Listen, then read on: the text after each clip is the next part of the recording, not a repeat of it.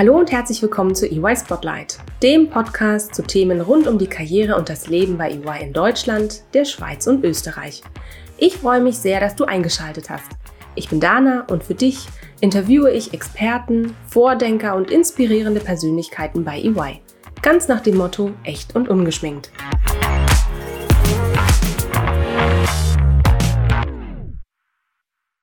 Hallo und herzlich willkommen zu einer weiteren Folge von EY Spotlight. Die Geschwindigkeit und das Ausmaß des heutigen Wandels wirken oft überwältigend. Doch bei EY hält ein Wert allen Veränderungen stand. Bei uns steht der Mensch im Mittelpunkt. Und bei EY arbeiten die unterschiedlichsten Persönlichkeiten mit unterschiedlichen Erfahrungen, Werdegängen, Spezialisierungen, Menschen mit einer Vielzahl von Kompetenzen, von Rechnungslegung über Cybersecurity, Betriebswirtschaft, KI, Steuern, Datenanalysen und viel mehr. Man kann sagen, global 284.000 Menschen mit Perspektiven und Ideen und alle mit demselben Ziel vor Augen, Building a Better Working World. Wenn ich eins in den letzten zehn Jahren hier ähm, bei EY ganz doll gespürt habe, dann ist es, dass Ideen bei EY keine geografischen Grenzen kennen. Sie sind weder an eine ethnische Herkunft, das Alter oder die sexuelle Orientierung noch an den Bildungshintergrund gebunden. Und EY ist das auch nicht. Und genau um diese Vielfalt, die aus meiner Sicht EY so wertvoll macht, geht es heute in der nächsten Folge. Und ich freue mich sehr, dass äh, Patricia Häufers heute mein Gast ist. Herzlich willkommen, Patricia. Ja, hallo Dana. Vielen Dank für die Einladung. Ich freue mich auch dabei zu sein. Schön. Patricia, du bist äh, Diversity und Inclusiveness Managerin bei EY und trägst mit deiner Arbeit maßgeblich dazu bei, dass EY auch weiterhin bestrebt ist, ein Umfeld zu schaffen, in dem sich jedes Individuum gut und geschätzt fühlt. Aber stell dich unseren Zuhörern doch bitte kurz selbst vor. Wer bist du? Woher kommst du? Was machst du? Was macht deine Arbeit bei EY so besonders und spannend? Und ja, wie bist du zu der Rolle gekommen? Das mache ich gerne. Ja, also ich habe äh, vielleicht wo, wo, zu der Frage, wo ich herkomme, was ich gemacht habe vorher. Ich habe eine kaufmännische Berufsausbildung, ein geisteswissenschaftliches Studium und komme eigentlich aus der Personal- und Führungskräfteentwicklung. Also ich habe Führungskräftetrainings konzipiert und entwickelt und durchgeführt, habe eine Coaching-Ausbildung und das Thema Diversity und Inclusion so irgendwie nebenbei mitgemacht. Ähm, dazu an Hochschulen Lehraufträge gehabt, also das Thema Studierenden auch nahegebracht, wie, wie managt man Vielfalt, äh, erreicht man Inclusion in Unternehmen und es dadurch nach und nach zu meinem Schwerpunkt und ja tatsächlich auch Herzensthema gemacht und bin jetzt seit dreieinhalb Jahren bei EY in der Rolle. Ähm, du hast sicher schon mitbekommen ähm, aus der ein oder anderen der letzten ähm, Podcast-Folgen. Unser Motto des Podcasts ist es, echt und ungeschminkt. Und äh, somit ist meine erste Frage an dich, damit auch unsere Zuhörer dich auch besser kennenlernen äh, und auch verstehen, wer ist die, äh, die Person Patricia. Meine erste Frage an dich, ähm, wenn du eine Superpower hättest, welche wäre das? Oh, das ist eine sehr schwierige Frage, ähm, weil es da natürlich in so viele Richtungen geht. Dann wäre es aber tatsächlich äh, Chancengerechtigkeit für alle auf der ganzen Welt zu schaffen. Das passt ja dann sehr gut zu deiner Rolle als Diversity Managerin. Richtig. Sehr schön. Spannend, spannend. Ähm, Patricia, super. Dann steigen wir direkt mal ins Thema ein. DNI, abgekürzt, Diversity und Inclusion, Inclusion oder Inclusiveness. Ähm, wie heißt es eigentlich richtig aus deiner Sicht? Inclusion, Inclusiveness geht beides. Gut. Warum muss DNI deiner Meinung nach in einem Unternehmen unbedingt verankert sein? Welche Vorteile hat das denn für ein Unternehmen? Ähm, vielfältige. Also da gibt's ja inzwischen extrem viele Studien, die einfach zeigen, dass sich vor allem mit Blick auf Innovationsfähigkeit ähm, diverse Teams positiv abheben von jenen, die eher homogen zusammengesetzt sind und vor allem auch im Vorteil sind, wenn es darum geht, wirklich komplexe Probleme zu lösen. Also ich finde, unabhängig von den Studien ist es ja auch recht naheliegend, dass man einfach zu besseren Ergebnissen kommt, wenn man äh, sich einem Thema oder einer Herausforderung, einem Problem wirklich auch aus unterschiedlichen Perspektiven und Blickwinkeln nähert, ähm, so dass sie einfach wirklich einen besseren Zugang zu dem Thema haben. Auch der Marktzugang ist natürlich ein Thema, gelingt durch diverse Teams häufig besser, weil sie eben diese verschiedenen Perspektiven mitbringen. Ähm, und auch das Teaming. Also das ist natürlich kein Selbstläufer, das ist nicht per se gegeben. Ganz im Gegenteil, Diversität kann auch durchaus zu Konflikten führen. Deshalb ist das I in dieser Abkürzung D&I, also die Inclusion, Inclusiveness, ähm, tatsächlich das Zentrale dabei. Ähm, aber wenn äh, diverse Teams dann in einer inklusiven Unternehmenskultur zusammenarbeiten, dann fördert das durchaus das ganze Teamung, Teaming und äh, auch die Bindung der Mitarbeitenden an das Unternehmen. Okay, super, vielen Dank. Und sage mal, ähm, vor welchen grundsätzlichen Herausforderungen steht denn das Thema DNI aktuell? Gibt es da aktuelle Herausforderungen? Ähm, ja, da gibt es einige und die nicht nur aktuell, sondern eher so, wenn man das Thema grundsätzlich angeht. Also wie ich es gerade schon mal angedeutet habe, ist äh, die Inclusion, die man ja erreichen will, damit es wirklich diese Erfolge mit sich bringt von diversen Teams, ist halt logischerweise kein Selbstläufer. Ähm, also ein diverses Team führt nicht automatisch zu Inclusion, ähm, sondern kann sogar zu Konflikten führen. Und das, darauf muss man natürlich auch alle entsprechend vorbereiten, dass man diese Vielfalt eben nicht nur feiert, sondern durchaus auch sich dessen bewusst ist, dass es erstmal Konflikte mit sich bringen kann und wie dann damit umgegangen werden kann. Das wäre so eine Herausforderung, äh, die ich sehe oder die man auch bearbeiten muss, äh, wenn man das so nennen will. Ähm, dann äh, ist es so, dass man äh, auf drei Ebenen ansetzt. Darauf kann ich gleich gerne noch mal ein bisschen näher eingehen. Ähm, und diese dann auch gleichermaßen bedienen muss. Also mal in Kurzversion, was ist das Ziel von D&I? Ein Ziel ist, Chancengerechtigkeit herzustellen, eben allen Mitarbeitenden äh, gerechte Chancen zu bieten in einem Unternehmen, wenn man beispielsweise auf Beförderung schaut, äh, Zugang zu Netzwerken und so weiter. Ähm, das reicht aber nicht, wenn sich am Ende eben trotzdem nicht alle Mitarbeitenden zugehörig fühlen oder das Gefühl von ja, so einer gewissen psychologischen Sicherheit in ihrem Umfeld haben. Also dieses Bedienen von unterschiedlichen Ebenen ähm, ist durchaus eine Herausforderung, da allen Ebenen gleichermaßen gerecht zu werden. Und genauso auch ähm, die Inclusion verschiedener Personengruppen. Also man spricht ja bekanntermaßen, ich glaube, das äh, das wissen viele von den unterschiedlichen Diversity-Dimensionen, wie eben das Thema Geschlecht, sexuelle Identität und Orientierung, Inklusion von Menschen mit Behinderung, kulturelle Vielfalt, Generationenvielfalt und so weiter. Ähm, und da finde ich es eben anspruchsvoll, die Waage zu halten zwischen einerseits ähm, dem Anerkennen und Adressieren dieser Differenzen, aber sie gleichzeitig auch nicht überbetonen, weil man will ja auch nicht Stereotype verhärten. Also sowohl das Gefühl ähm, von Belonging, Dazugehörigkeit, so sein, wie ich bin und dafür geschätzt werden, herzustellen und nicht diese Andersartigkeit und Unterschiede irgendwie zu betonen. Und trotzdem muss man sie natürlich adressieren, ähm, damit man die entsprechenden Bedarfe kennt und da auch einfach ansetzen kann. Ähm, das finde ich ist eine Herausforderung. Gleichzeitig ähm, heißt es auch immer wirklich alle mitzunehmen, also natürlich auch jene mitzunehmen oder zu überzeugen, die vielleicht für Diversity und Vielfalt nicht ganz so offen sind.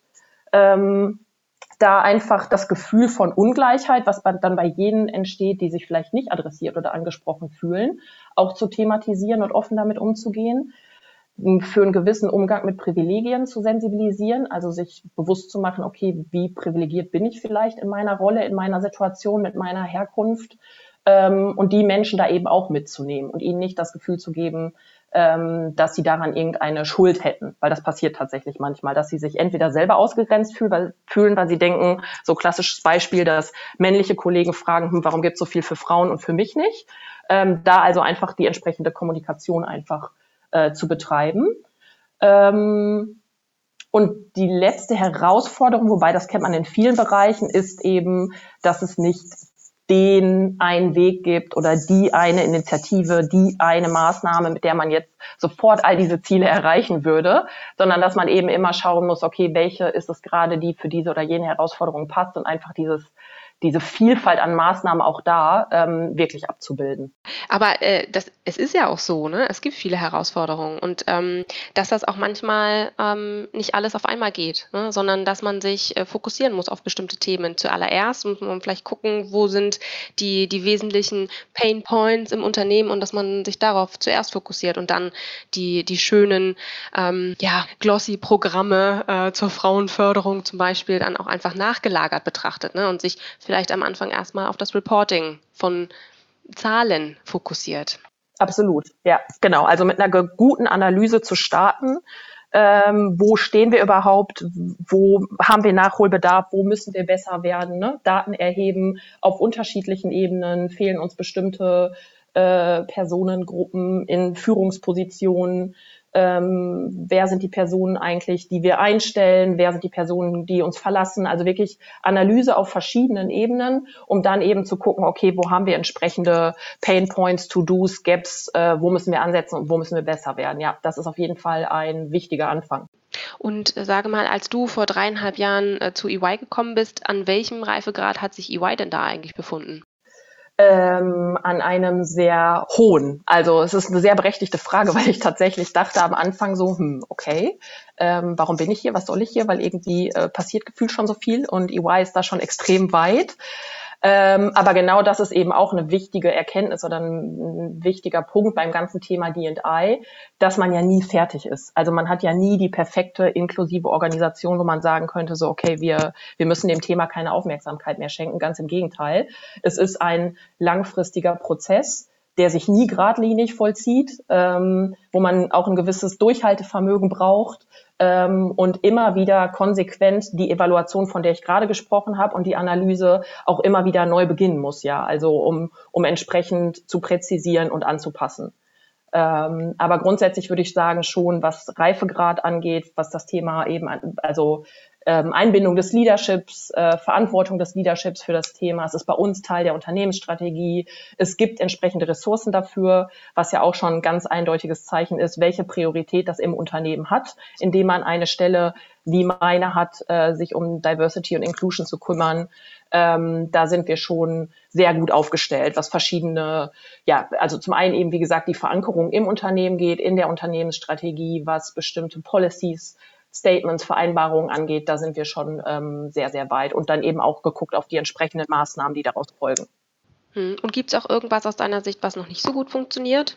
Wo wir noch nicht an einem Reifegrad angekommen sind, wo wir, wo wir vielleicht ganz am Anfang ähm, der Reise stehen? Ja, auch das ist eine berechtigte und gute Frage, weil es natürlich die Herausforderungen, die ich gerade beschrieben habe, sich auch immer wieder in meinem Alltag widerspiegeln. Also ähm, da eben immer wieder alle Ebenen zu bedienen, alle Adressatengruppen einzubinden, die, die Stakeholder entsprechend zu bedienen. Und es gibt bestimmt Bereiche, wo wir einfach äh, auf die Zeit geguckt noch nicht so lange und so breit aufgestellt sind wie in anderen Bereichen. Also wenn ich jetzt eins rausgreifen müsste, würde ich schon sagen, dass wir bei der Inklusion von Menschen mit Behinderung zum Beispiel ähm, eben einfach noch auch Luft nach oben haben, weil wir es ähm, aber trotzdem oder gerade deswegen äh, ja zur Priorität machen, das erkannt haben. Ne? Das ist ein Beispiel, was Analyse und Evaluation angeht, wo wir noch ansetzen müssen und wo wir besser werden können. Und deshalb ist es eben ganz klarer Teil unserer Diversity und Inclusion Agenda. Sehr schön. Vielen Dank.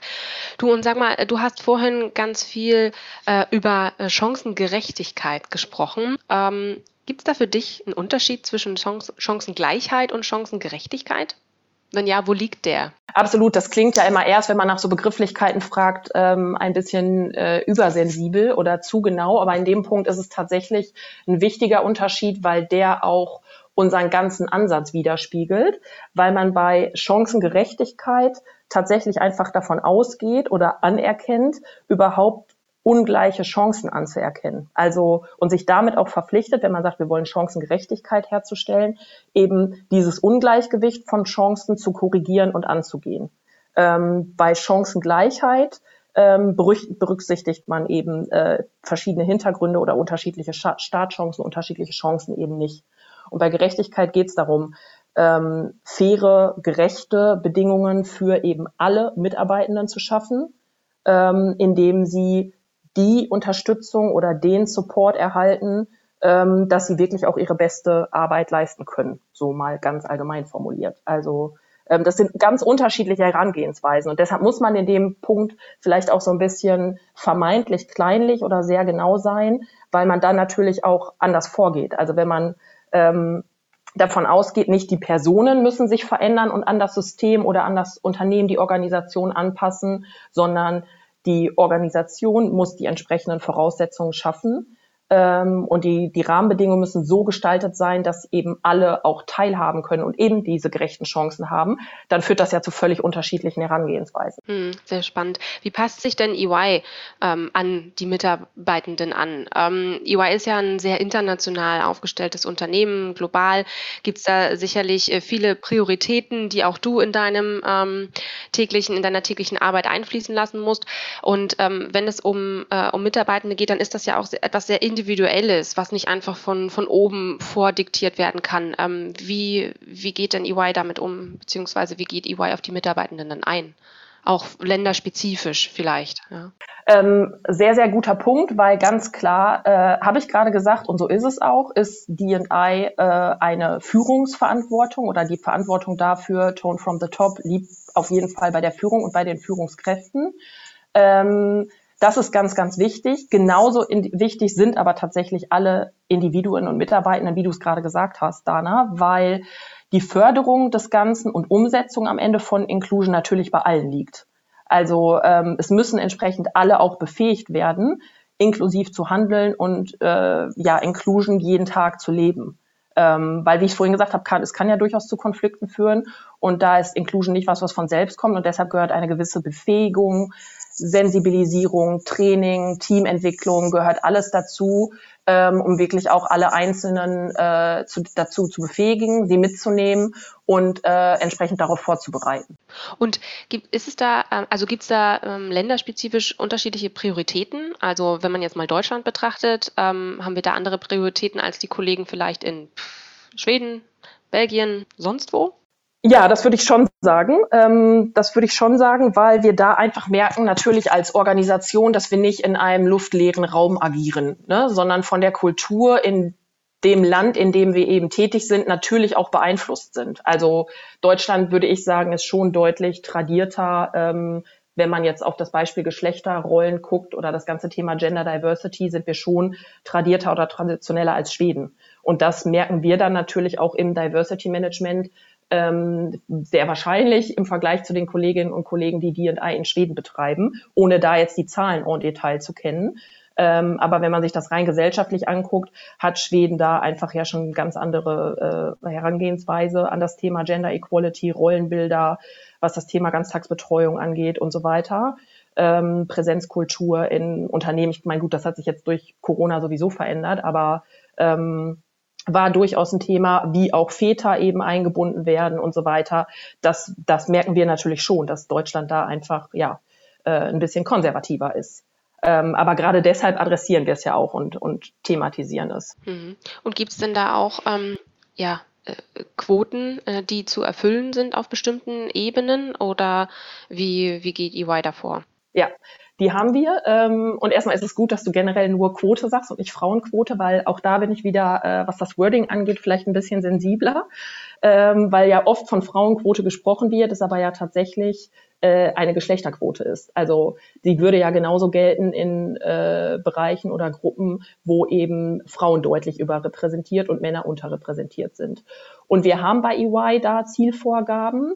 Ähm, die sich darauf berufen, ähm, wie die Verteilung zwischen Männern und Frauen auf einer jeweiligen Hierarchiestufe aussieht. Und diese Verteilung soll sich einfach auch in den Beförderungen widerspiegeln, was ja tatsächlich ein sehr fairer und folgerichtiger Ansatz ist, dass man eben, das ist wieder der Punkt Analyse, ähm, wo stehen wir, wo wollen wir hin, was ist auch realistisch, ähm, eben nicht einfach sagt, unabhängig von der aktuellen Verteilung, wo wir da stehen, bis Jahr X wollen wir 50-50 erreicht haben, sondern eben guckt, okay, wie ist die Verteilung von Männern und Frauen auf Hierarchiestufe X und diese Verteilung möglichst in den Beförderungen dann auch wieder zu spiegeln, um am Ende dann eben ähm, mehr Frauen entsprechend in Führungspositionen zu haben, da wo sie gerade eben einfach noch unterrepräsentiert sind, weil man diese die Pipeline, wie man so schön sagt, ähm, damit einfach ja auch von, von unten befüllen will. Und ähnliche Vorgaben haben wir das für, für das Thema Recruiting.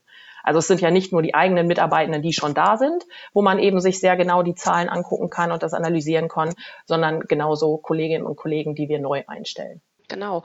Ja, du, du sagst es schon. Ähm, ich meine, auch ich merke es ja in meiner täglichen Arbeit als Führungskraft du hast es ja vorhin auch nochmal angesprochen, ne? es ist ein Leadership-Thema, es muss auch mitgetragen werden. Ich merke das auch, egal ist, ähm, ob es jetzt äh, um das Thema ähm, jemanden neu äh, im Team einzustellen oder ähm, mit, mit äh, den Kolleginnen äh, und Kollegen äh, ihre Karriere zu planen oder auch ähm, ihre Leistungen entsprechend anzuerkennen. Es ist ein Thema, was immer irgendwie da ist, was immer äh, mit einfließt. Ähm, hast du denn Tipps für Führungskräfte wie mich in Bezug auf ähm, das Thema DNI? Wie können wir noch besser das Thema umsetzen in der täglichen Arbeit oder einfließen lassen? Ja, also als erstes mal ist es natürlich, sich mit dem Thema auseinanderzusetzen und vertraut zu machen. Also da tatsächlich auch einfach äh, sich Wissen anzuhäufen und äh, gewisse Kompetenzen zu dem, zu dem ganzen Thema Diversity und Vielfalt, Inclusion, ähm, sich damit auseinanderzusetzen natürlich.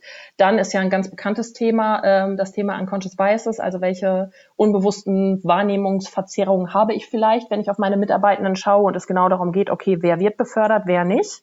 Ähm, da gibt es ja eine ganze Reihe. Ähm, und es ist durchaus sinnvoll, sich als Führungskraft damit auseinanderzusetzen. Auch wenn es im gesamten D&I Diskurs Stimmen gibt, die sagen, dass diese Unconscious Biases Trainings wenig erfolgreich sind. Ähm, dem würde ich aber widersprechen. Das ist der Punkt, den ich ganz am Anfang bei den Herausforderungen angesprochen habe, ähm, dass es eben nicht die eine Maßnahme gibt, die zum Erfolg führt. Und natürlich würden Unconscious Bias Trainings alleine als Alleinstellungsmerkmal nicht reichen. Aber als eine Maßnahme von vielen, neben den organisationalen und prozessualen Strukturen und Anpassungen, ist es schon etwas, ähm, was auch äh, Erfolg mit sich bringt, definitiv ähm, weil man dann eben auch weiß, wie man entsprechend gegensteuern kann. Und das muss man auch immer wieder erfrisch, äh, auffrischen und sich äh, vor Augen führen, weil das was ist, was sich ganz automatisch auch immer wieder einschleicht, was völlig in Ordnung ist und menschlich ist, aber deshalb muss man sich einfach immer wieder mit dem Thema auseinandersetzen. Dann sind es einfach so allgemeine Dinge. Und das finde ich, stellt man auch oft fest, wenn man über D&I redet und Führung, Teaming, dass es ganz oft um die Frage einfach geht, okay, wie gehen wir miteinander um, wie arbeiten wir zusammen, wie führe ich meine Mitarbeitenden, ähm, eine offene Feedback-Kultur lebt, eine gute Fehlerkultur lebt, ähm, eine gewisse Transparenz äh, einfach mitbringt, in Dialogkommunikation ganz wichtig, also da wirklich einfach immer im Austausch zu sein, inklusiv zu kommunizieren. Ähm, das ist natürlich eine ganze Menge und ich würde auch eben, wie ich es vorhin schon gesagt habe, nicht behaupten, dass das irgendwie einfach ist, so eine Kultur im, im Team zu, zu pflegen oder im gesamten Unternehmen zu etablieren. Ähm, weil es natürlich auch Zeit kostet und einen gewissen Mut vielleicht auch, Themen anzusprechen ähm, und eben dieses echte, dieses Vertrauen aufzubauen und alle Stimmen wirklich immer wieder zu hören. Das kostet natürlich Zeit und Mut und ähm, Ressourcen, aber das zahlt sich am Ende natürlich aus. Davon bin ich sehr überzeugt. Mhm. Ja, definitiv. Man merkt es auch. Und ja, es wird äh, schwieriger, je mehr Mitarbeitende man auch führen muss, ne? Ähm, oder umso mehr Mitarbeitende man führen muss. Trotzdem noch auf individuell auf jeden Einzelnen einzugehen. Ja, aber die Zeit muss man sich dann tatsächlich auch nehmen. Dafür ist man Führungskraft geworden. Ne? Richtig. ähm, Patricia, du hast es vorhin äh, gesagt, du bist dreieinhalb Jahre bei EY. Gibt es da etwas aus deiner Sicht, was sich seitdem stark verändert hat?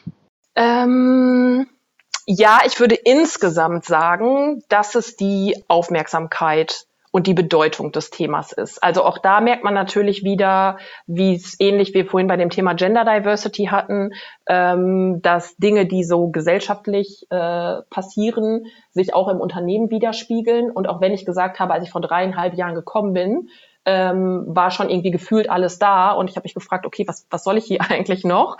Finde ich schon, dass trotzdem die Relevanz dessen, die Bedeutung dessen, die Aufmerksamkeit von Führungskräften ähm, für das ganze Thema doch nochmal deutlich zugenommen hat ähm, und es einfach eine andere Relevanz hat in unterschiedlichen Bereichen und äh, Kreisen. Ja, das würde ich schon sagen, dass sich das verändert hat. Das beobachtet man ja auch, würde ich sagen, so gesellschaftlich, wenn man die Medien verfolgt und so, dass das Thema einfach, natürlich spielen da auch immer Gesetze mit rein, ähm, dass es sich einfach verändert hat. Ja, das kann man schon sagen. Hm.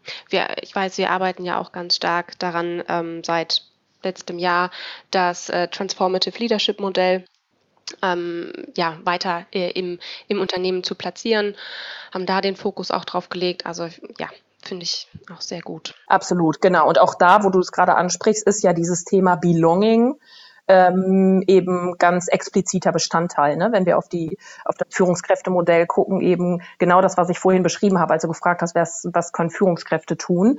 Ähm, dieses Gefühl einfach von Zugehörigkeit und psychologischer Sicherheit. Also damit einhergeht dann ja auch, also tatsächlich sich sicher zu fühlen, was dann auch heißt, dass man auch unangenehme Dinge ansprechen kann und so weiter. Ähm, was äh, ja schon Führungskräfte in ihrer Vorbildfunktion auch einfach vorleben müssen. Ja, und deshalb ist es da explizit verankert. Ja, sehr schön. Du erzähl mal, ähm, was war denn für dich der einprägsamste Moment oder das spannendste Projekt, ähm, seitdem du diese Rolle inne hast? Äh, das ist eine sehr gute Frage, weil es davon tatsächlich so viele gibt. Manchmal sind es ja tatsächlich auch gar nicht nur so große Sachen, sondern kleine Sachen, an die man sich gerne erinnert oder über die man sich freut, wenn beispielsweise ähm, ich führe ja auch unsere äh, das ein oder andere Training durch und wenn danach einfach nach einer gewissen Zeit sich Kolleginnen oder Kollegen melden und sagen so boah das hat echt so viel mit mir gemacht und ich bin den und den Schritt gegangen oder äh, habe dieses oder jenes Thema für mich erkannt adressiert platziert ähm, das sind tatsächlich einfach immer wieder sehr schöne Momente. Wenn ich an so eine Maßnahme oder Initiative denke, würde ich sagen, war es der Blind in Business Workshop. Da war ich noch äh, sehr neu bei EY, ähm, also wirklich gerade angefangen und habe mit einem Kollegen aus dem Business und einer Kollegin aus dem Recruiting einen äh, Workshop entwickelt für blinde und sehbehinderte Studierende, ähm, um sie eben für EY zu gewinnen. Und das war schon eine tolle Erfahrung. Ähm, weil es einfach so viele ja, top qualifizierte, hochqualifizierte Talente ähm, zu uns gekommen sind ähm, zu diesem Workshop-Tag und äh, es eben so ein Win-Win war für beide Seiten. Also wir natürlich äh, mitgenommen haben oder gehört haben, welche Erfahrungen sie machen ähm, in diesem ganzen Thema Berufseinstieg, aber auch wo Unternehmen eben stetig besser werden können oder besser werden müssen und wir eben gleichzeitig äh, top qualifizierte Talente kennengelernt haben und da unsere Recruiting-Aktivitäten einfach ausgeweitet haben. Also das war schon eine, äh, eine schöne äh, Maßnahme. Toll. Ähm, du hast gerade auch angesprochen, du hast mit einem Kollegen aus dem Business äh, zusammengearbeitet, aus dem Fachbereich. Wirst du denn häufig auch von den Teams aus den Fachbereichen als Expertin hinzugezogen? Ja, durchaus. Ja, genau. Und auch da auf ganz vielen unterschiedlichen Ebenen. Ne? Also sei es eher allgemein gehalten, okay, wie können wir das Thema Belonging, Inclusion bei uns im Team noch stärker treiben. Ähm, es können aber auch ganz konkrete Themen sein, wie ich es vorhin gesagt habe, ähm, Konflikte, aber jetzt nicht so negativ behaftet, sondern ne, wir haben da dieses oder jedes Anliegen. Ähm, wie können wir damit vielleicht umgehen oder die diese oder jene Situation? Da gibt es schon sehr ähm, individuelle Fragen, wo äh, meine Expertise hinzugezogen wird. Ja, das kommt häufig vor. Mhm. Und unterstützt du unterstützt du dann auch mit ähm, bei der Arbeit beim Mandanten? Oder ist das alles tatsächlich sehr intern gehalten? Ähm, meine Stelle, der Fokus ähm, ist auf das interne DI-Management.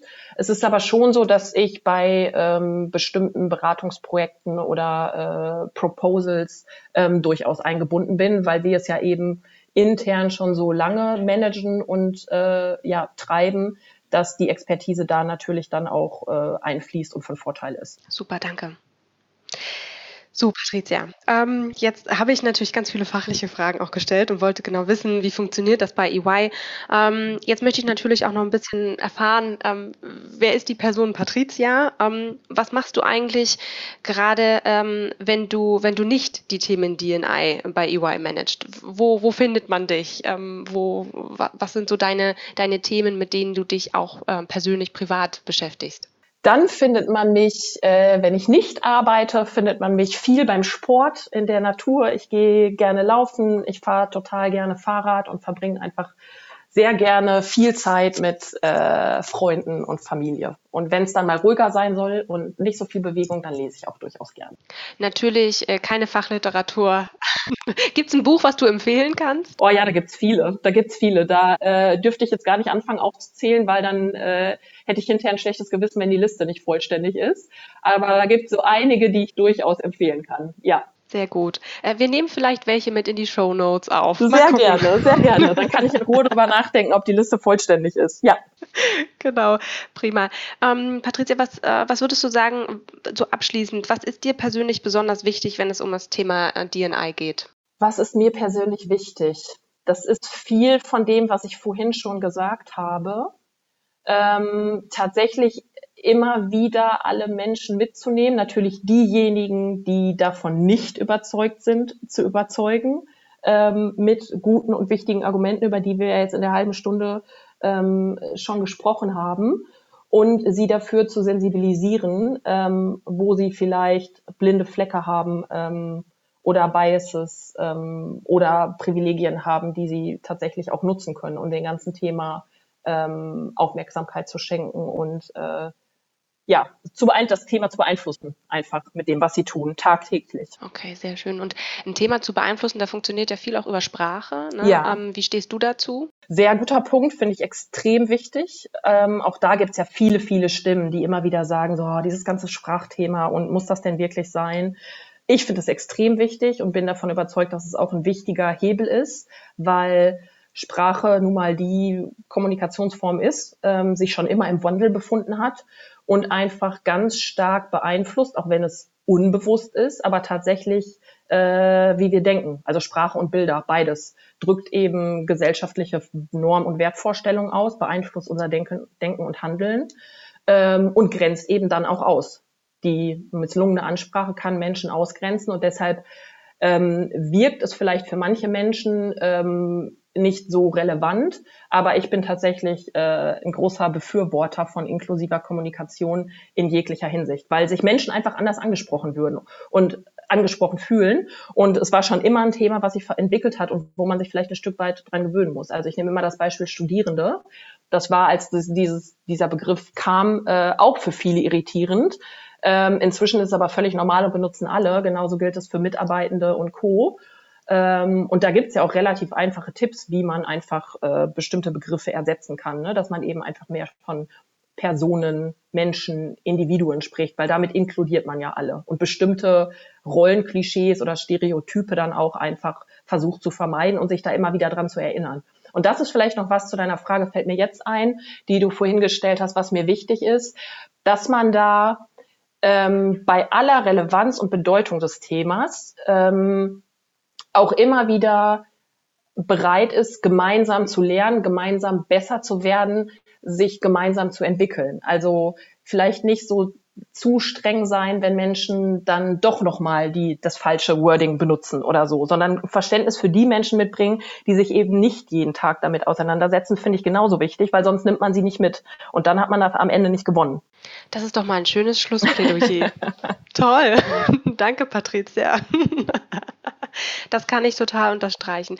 Vielen lieben Dank, Patricia, dass du heute mein Gast warst und dass du dich all meinen Fragen gestellt hast und äh, dass du auch vor allen Dingen so viele Einblicke in das DNI-Management bei EY gegeben hast, aber auch deine persönliche Meinung ähm, zu dem Thema. Und ähm, man hat gemerkt, ich habe gemerkt, ähm, du hast dafür, äh, für dieses Thema, ähm, ja, lebst du und ähm, stehst du und äh, das, ja, finde ich, ist, ist wirklich großartig. Vielen Dank. Das freut mich. Vielen Dank. Ich danke für die Einladung. Es hat mir sehr viel Spaß gemacht. Ähm, und bis bald.